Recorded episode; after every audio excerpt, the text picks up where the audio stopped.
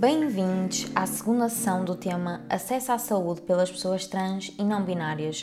Contamos com a participação de João Rodrigues, médico e ativista do Projeto Anémona, e Rita Andrade, psicóloga do Centro GIS.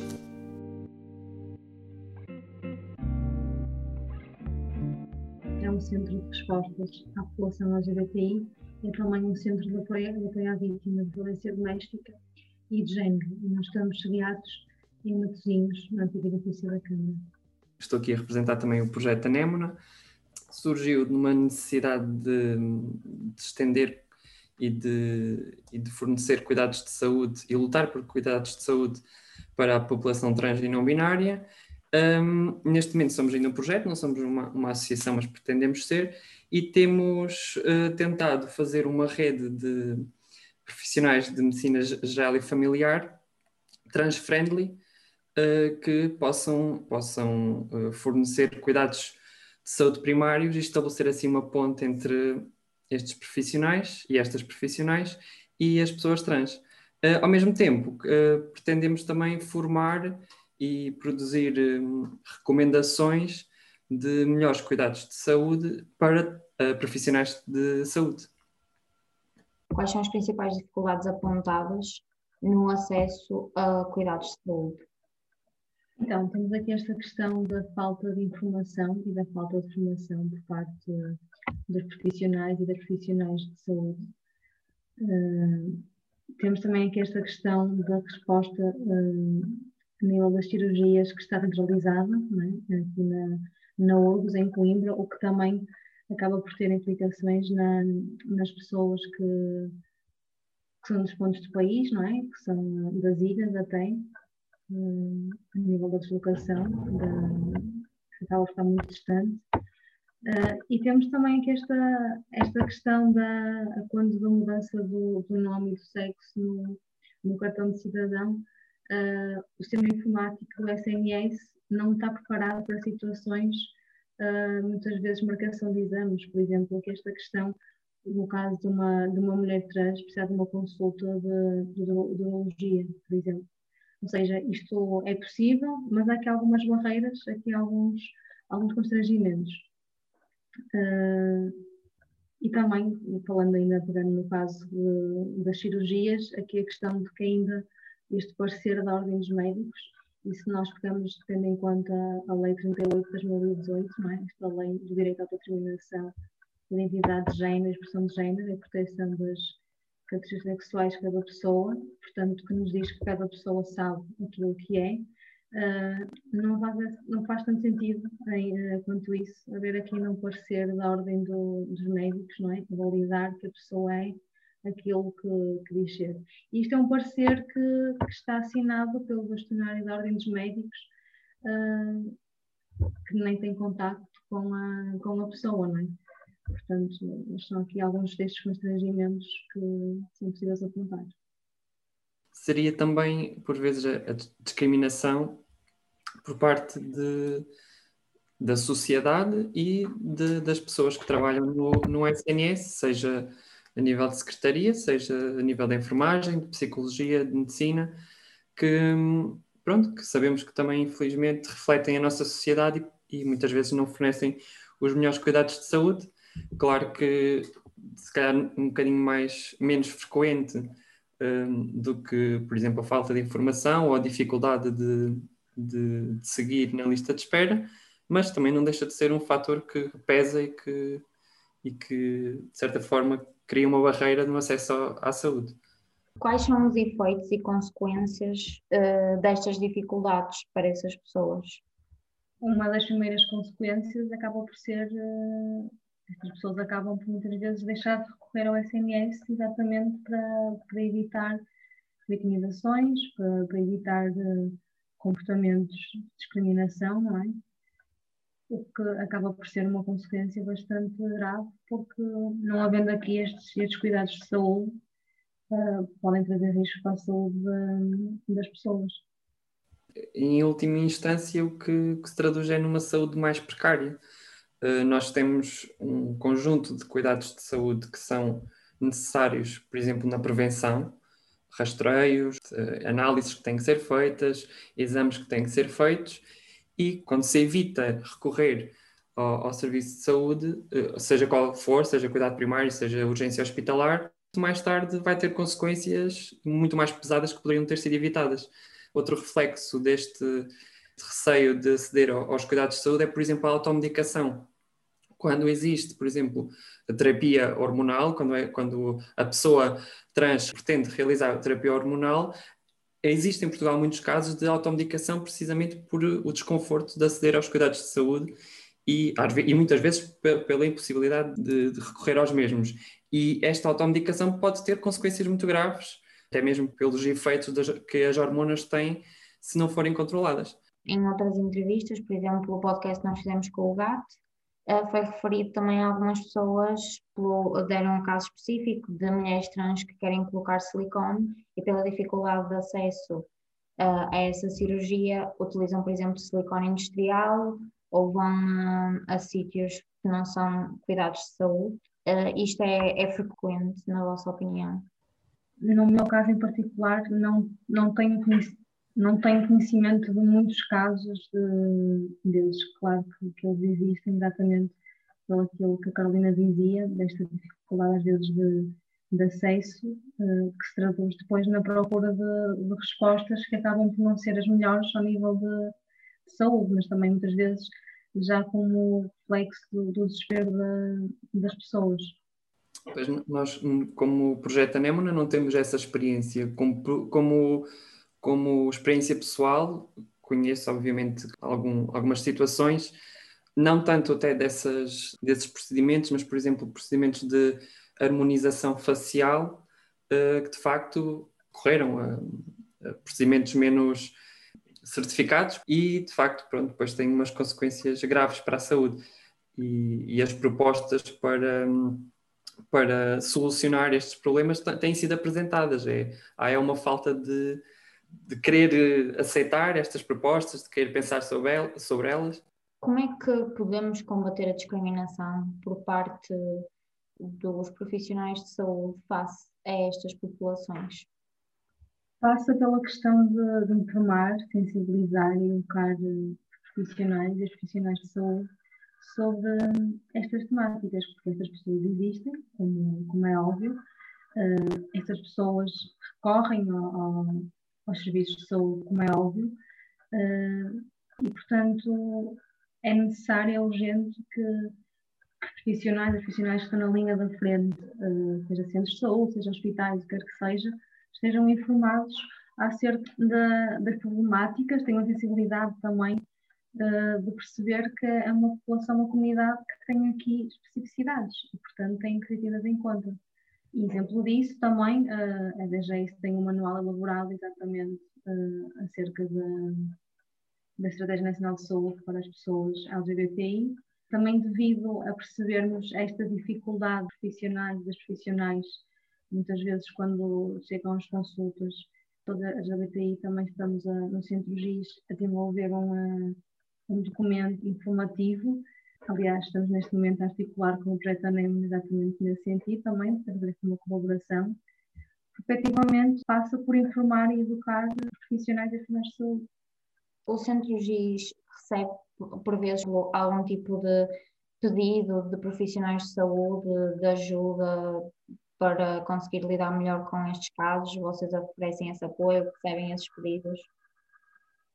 Sim, sim, temos pedidos muitas vezes exatamente como fazer, como encaminhar diversos profissionais de, de saúde, exatamente porque não estão sensibilizados com a, com a temática e têm aqui uma dificuldade, não, um constrangimento, qual o tipo de resposta que têm que dar às pessoas.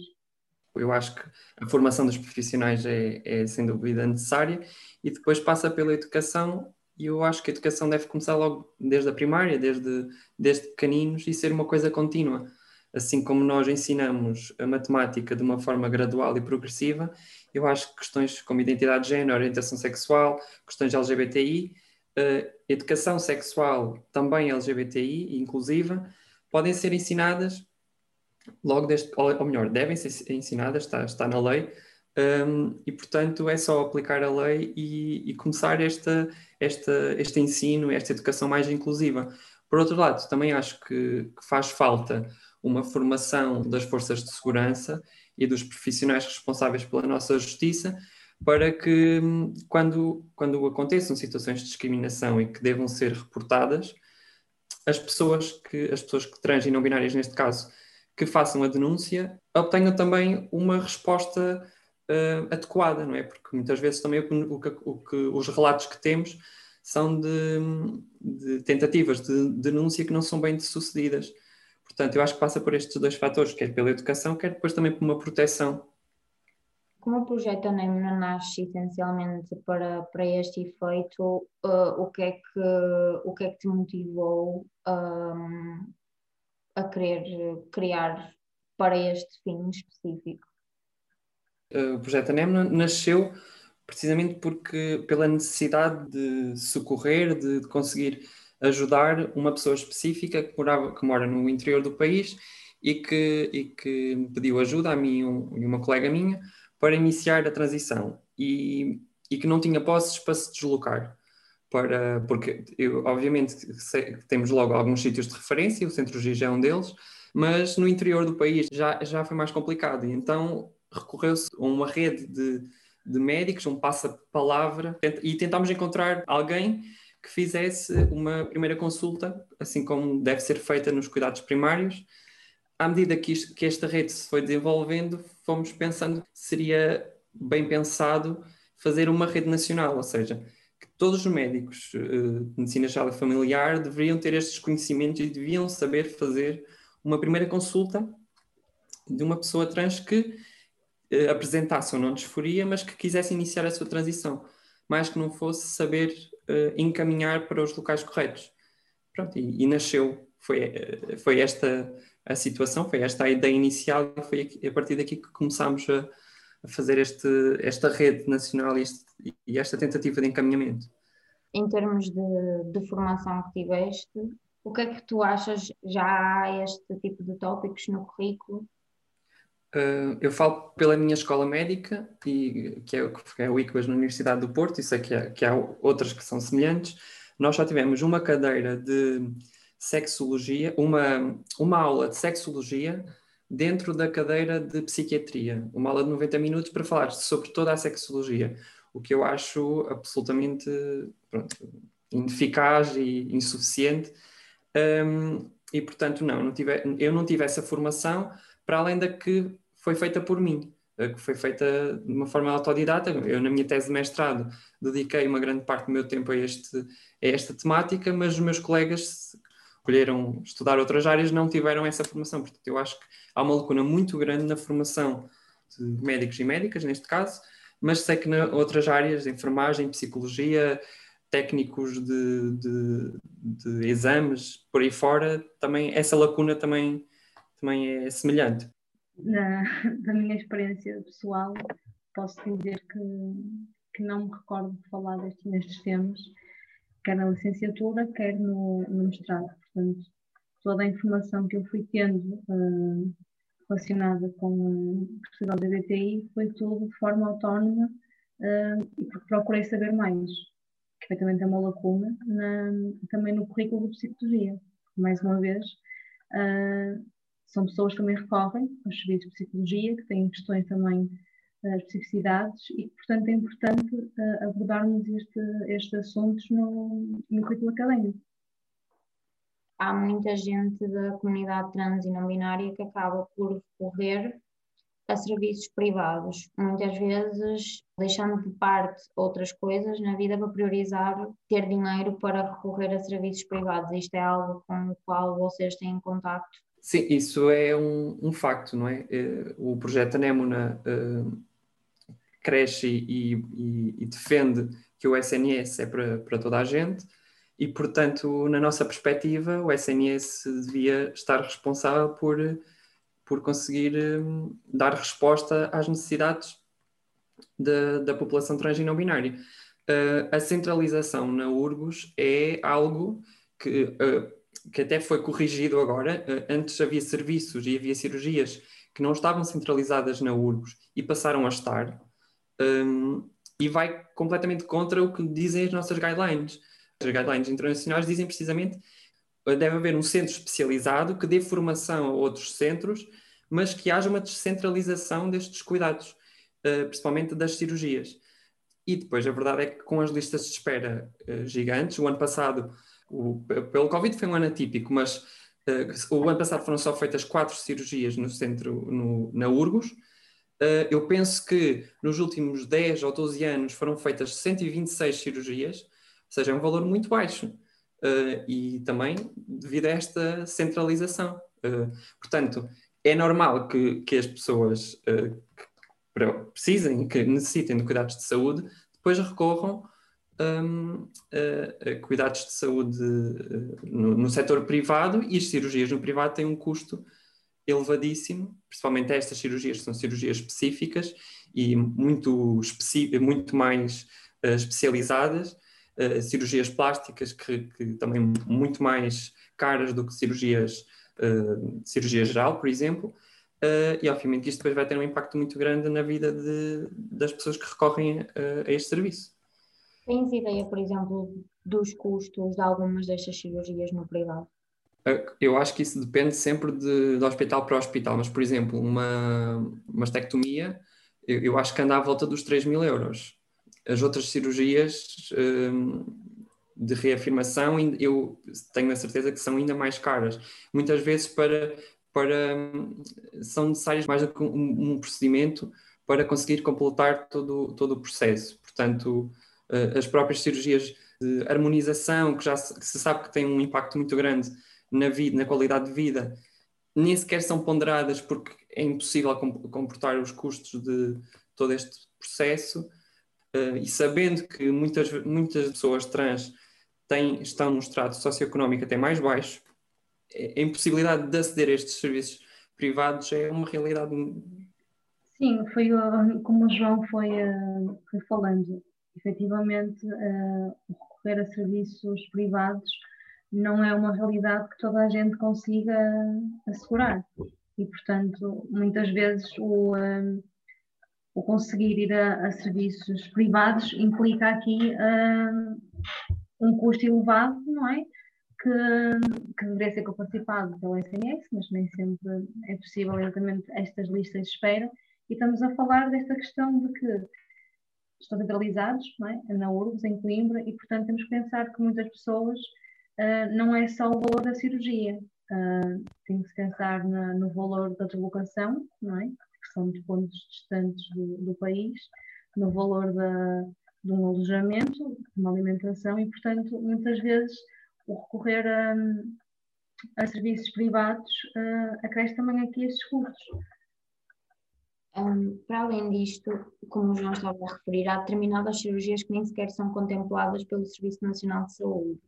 Eh, e cirurgias que, por exemplo, eh, algumas pessoas trans consideram, considerariam muito mais prioritárias para a sua qualidade de vida do que, do que algumas que já são. Uh, João, o que, é que, o que é que tu pensas sobre isso? Como é que, o que é que nós podemos fazer para tentar alterar este tipo de cirurgias que ainda não são comparticipadas pelo, pelo Serviço Nacional de Saúde? Eu acho que há certos procedimentos que devem ser comparticipados e que deve haver eh, um, um apoio mas para isso também é preciso refletir e que haja um grupo de trabalho, que haja, que haja um que se, que se pense de facto quais, quais são as prioridades. Um, e, e, e, como é óbvio, é assim, uh, os, os, os, tratamentos e, e as necessidades de saúde de cada pessoa trans e não binária são muito diferentes. O que pode ser muito necessário para uma pessoa trans, para outra pode ser completamente superficial. Portanto, tem de haver uma adequação. Agora, a meu ver, uh, o, no, no, Serviço Nacional de Saúde, de facto, devia haver uma comparticipação de alguns tratamentos que não são, que não, que não estão contemplados. Mas eu acho que, mais importante que isso, devia haver uma, uh, devia haver uma, de certa forma, uma, uma, uma possibilidade de, de, das pessoas, de cada pessoa trans poder uh, ter um, um, poder de compra e um poder de, económico superior para que se tivesse que recorrer a cirurgias uh, no privado pudesse fazer. E isso passa também pelo acesso sem livre de discriminação, por exemplo, ao trabalho, o acesso à habitação e todo um conjunto de, de situações que nós sabemos que, que na população trans acaba por haver um, uma barreira uh, que na população cis não ocorre. E, portanto, não só uh, devia haver uma retificação dessas cirurgias no, no, Serviço Nacional de Saúde, mas também devia haver um maior poder de compra e medidas e propostas concretas para que, que haja um maior poder de compra por parte da população trans, um maior poder económico para recorrer em cirurgias que o, SNS não pode participar. Eu acredito que também esta falta de informação, uh, de formação de, dos profissionais, das profissionais de saúde, também leva a que muitas vezes estas cirurgias não sejam percebidas como, como importantes, quase como uma questão aqui quase meramente estética, que nós sabemos que, que efetivamente pode ter um grande impacto na, nas pessoas trans e não binárias. E, portanto, eu também acredito que o facto de não existir uma reflexão ainda acerca disto, exatamente porque não há um conhecimento por parte dos profissionais de saúde, uh, leva a que também ainda não, não seja uh, contemplado uh, e percebida a importância destas cirurgias no Plano Nacional de Saúde. Chegamos assim ao fim de mais uma sessão do nosso podcast. Obrigado por nos ouvirem e continuem a seguir-nos para mais conteúdo sobre identidade de género.